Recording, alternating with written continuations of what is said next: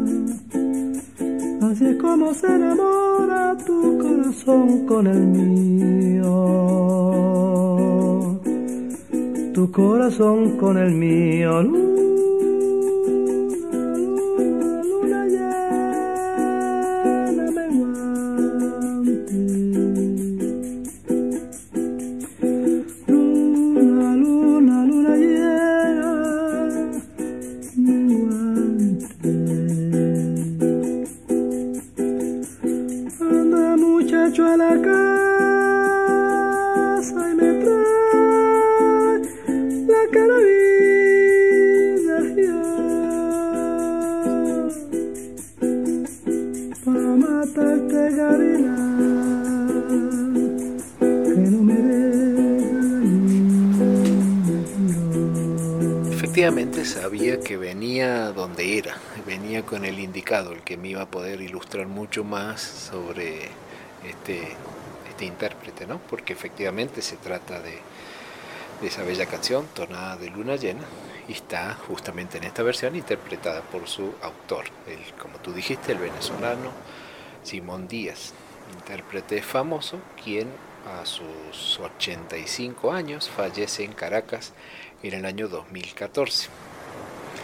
Eh, bueno, yo confieso no conocía esta versión, veo que tú sí. Eh, yo la había escuchado por Caetano Veloso y realmente en su momento desconocía cuál era el origen, pero realmente es una obra, una obra muy bella, ¿no? Ah, pues a mí me pasó a la inversa. Solo conozco la versión de Simón Díaz y no eh, la de Caetano Veloso. Pero efectivamente, sí, sí, es una pieza musical hermosa, muy alegórica a ese encanto de la luna y a la relación de los llaneros con ese entorno maravilloso, tan natural y tan especial. Ahí ves que la idea es complementarnos entonces con nuestras, con nuestras versiones. Mm, hoy, hoy está, está, está fácil para la vitrola, la tiene fácil para volar porque no sé si coincide, pero en cada frase prácticamente de esta canción tenemos una, una imagen para conversar. Por ejemplo, voy sacando ¿no? frases. Yo vi de una garza mora dándole combate al río. Yo cuando, cuando escucho esto ya me imagino un ave buscando alimento en el río. Ahora, ¿cómo, es esto, amigo? ¿no? ¿Qué tan fácil resulta para, para un ave buscar alimentos justamente debajo del agua. pues aquí en el mar hay dos caras de la moneda para eso que me pides describir. Por un lado está el pelícano, el pelícanos occidentalis.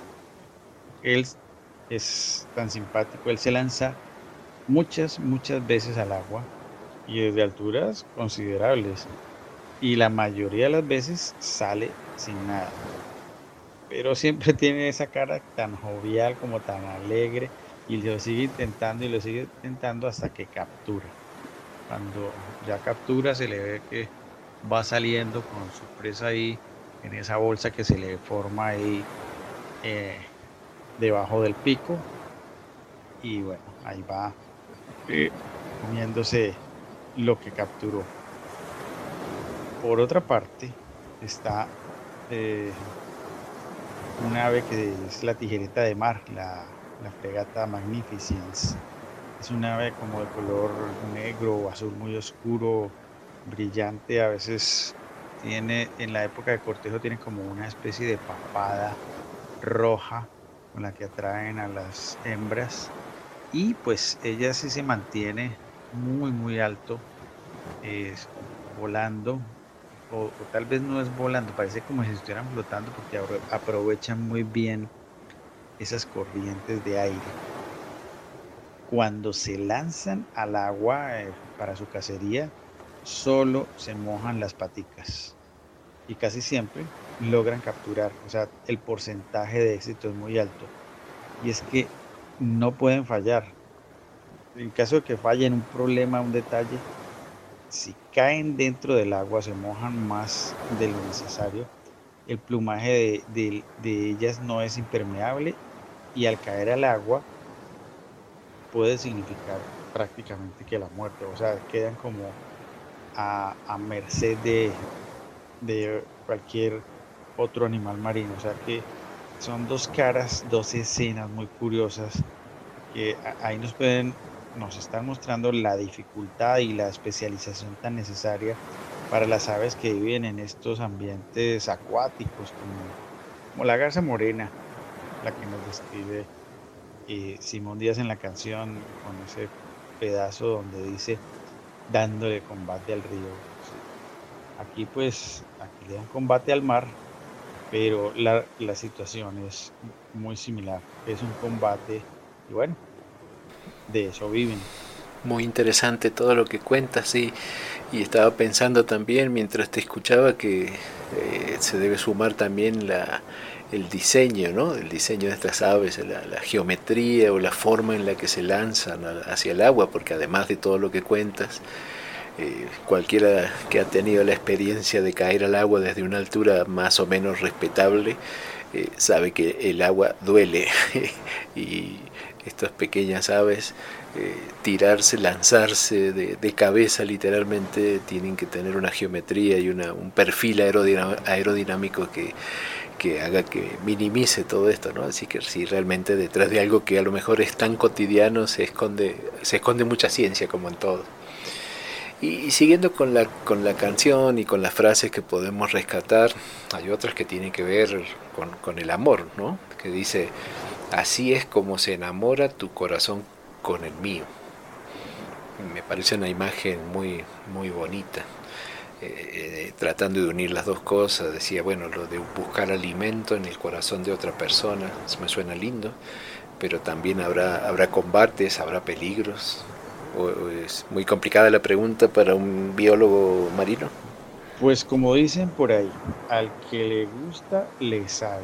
Y creo, pues, sí, sí puede ser una batalla complicada.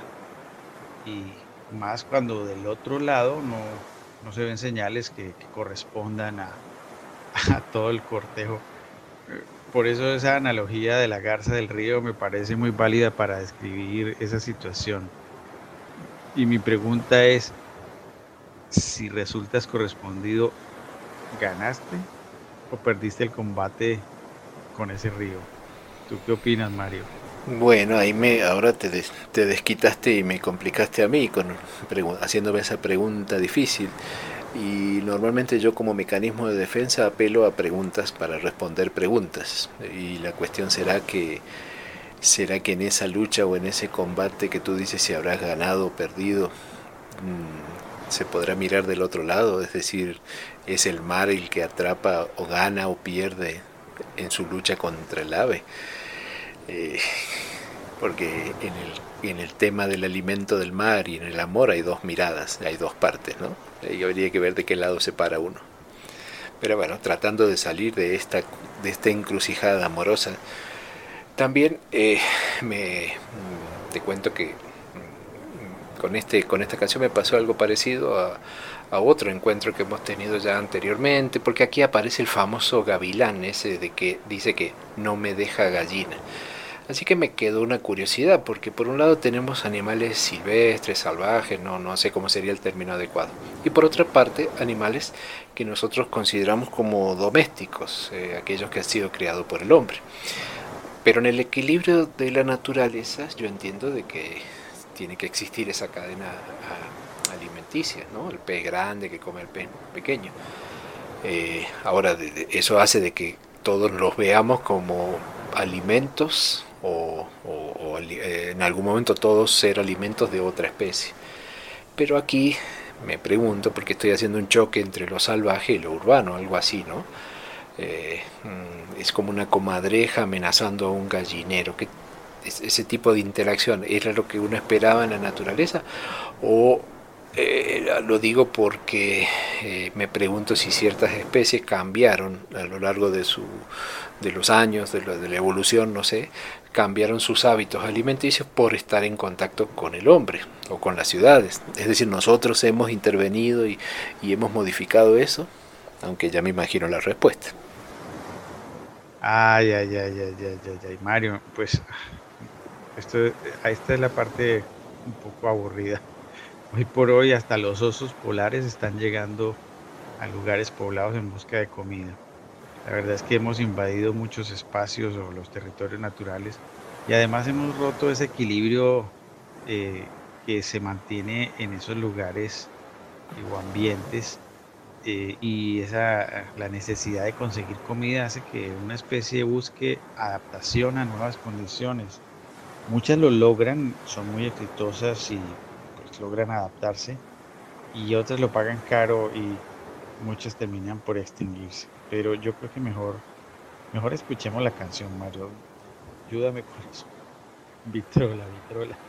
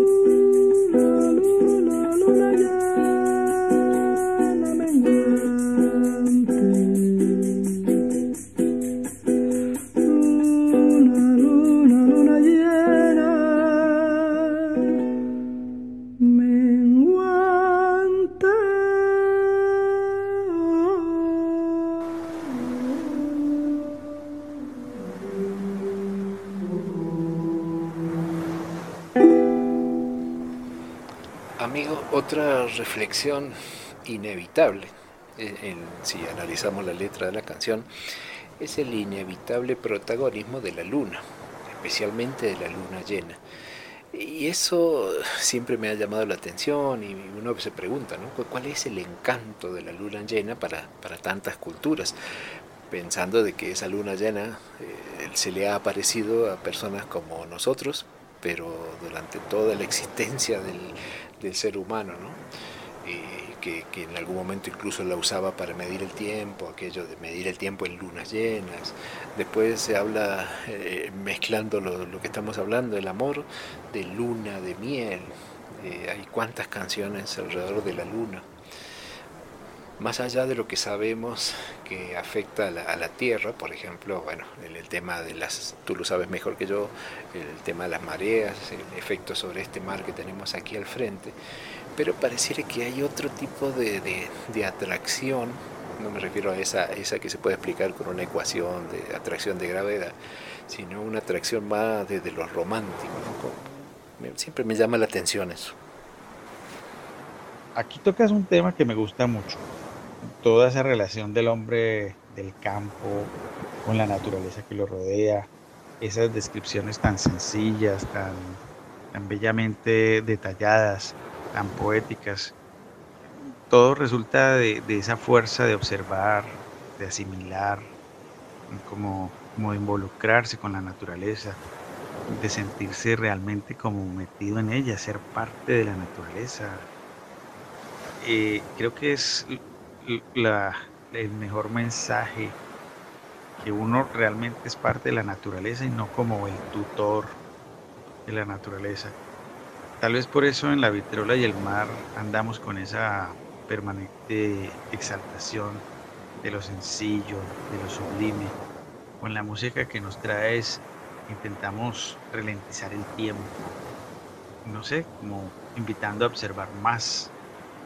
Eh, yo creo que vale más observar que ver, o, digamos que vale más escuchar que simplemente oír. Es decir, contemplar más. Y la luna, pues, pues es una excusa perfecta para apartarnos como de esa velocidad de la vida que llevamos en la Tierra. Y pues realmente no somos astronautas, pero estamos visitando hoy la luna con esta tonada tan hermosa de Don Simón Luis. Sí, a veces yo pienso que eh, cuando estamos frente a estas cosas tan eh, enormes, tan magníficas, en realidad a lo mejor cuando estamos observando la luna, si le prestamos, como tú dices, si le prestamos atención a la luna y le dedicamos un tiempo, en realidad lo que estamos mirando es a nosotros mismos en comparación con eso, ¿no? Es la única forma de tomar una, una medida de lo, que, de lo que somos, probablemente. Es una idea que yo manejo. Y, dentro de estas frases que, que, uno encuentra en la canción, que me parecen tan, tan adecuadamente combinadas, las palabras tan bonitas, hay una que me gusta porque cuando dice, la luna me está mirando, yo no sé lo que me ve, yo tengo la ropa limpia, ayer tarde la lavé.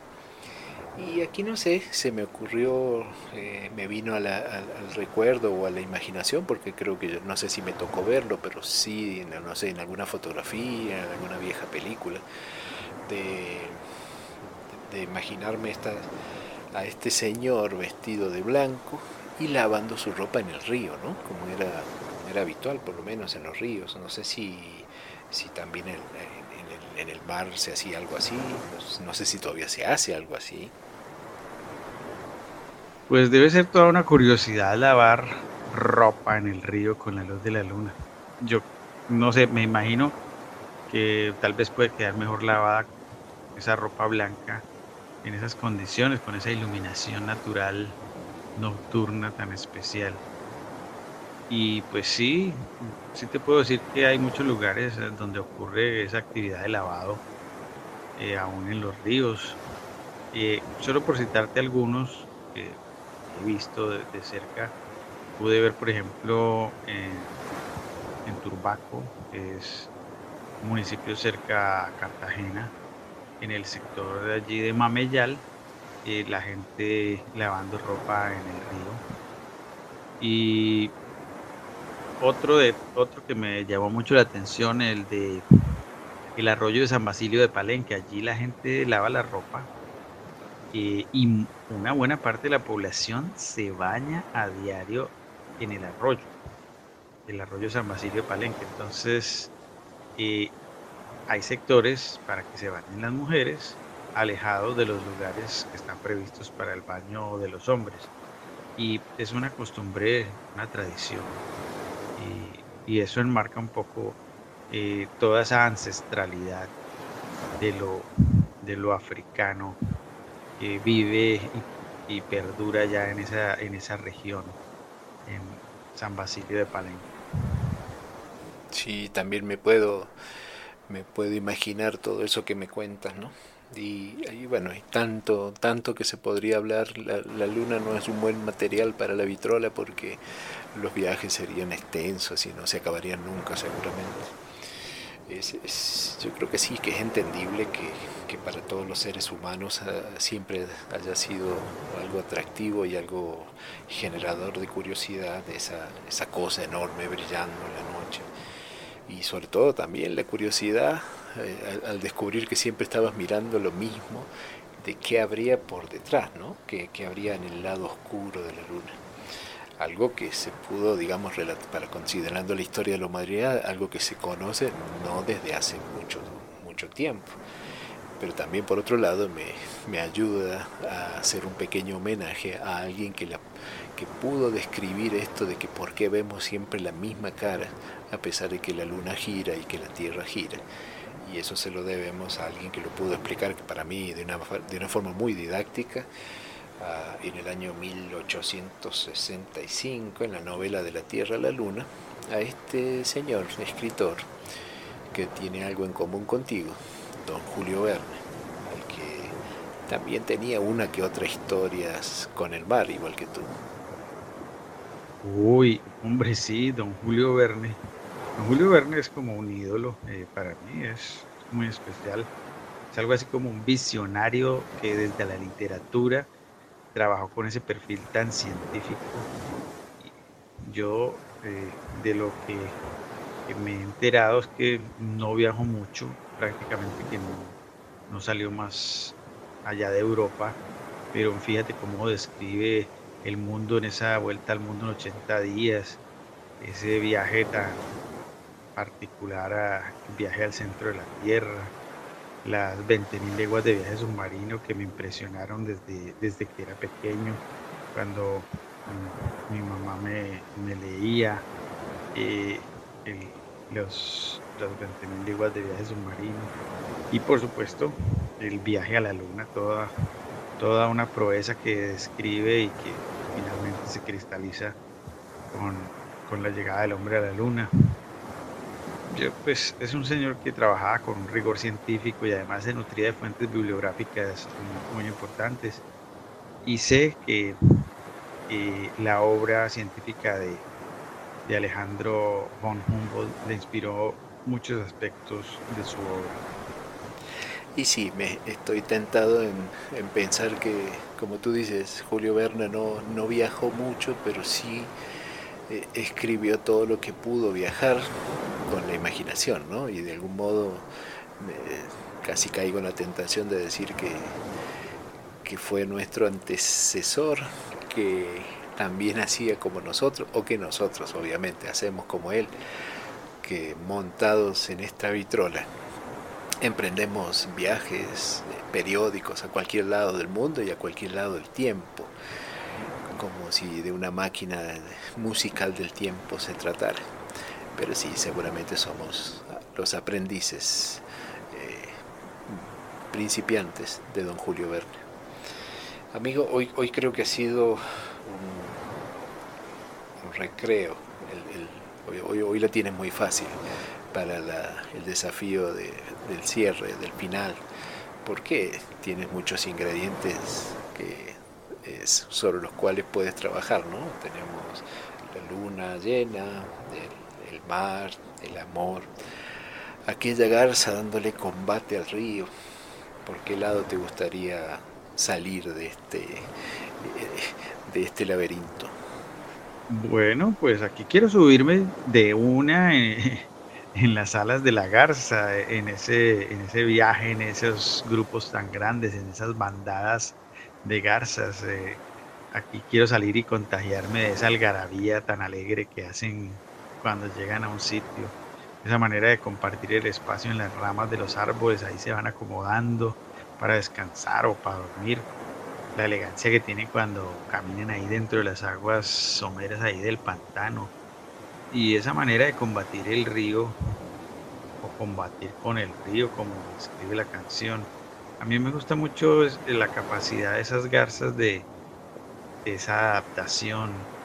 Y pues fíjate, uno dice que son como muy del Caribe, pero se pueden encontrar cerca de los cursos de agua desde los manglares cercanos de aquí, pues, de la costa caribe o la costa pacífica, hasta zonas subtropicales y frías en las costas, en lugares tan, tan inesperados como, como las costas de Alaska. Es increíble que una garza morena pueda vivir en, en un territorio como Alaska, casi eh, en hielo, y, o estar viviendo aquí enfrente de nosotros en el, en el Golfo Morrosquillo. Y bueno, por otro lado, pues el amor se quedará con la luna llena y la vitrola se queda con el mar hasta nuestro próximo episodio.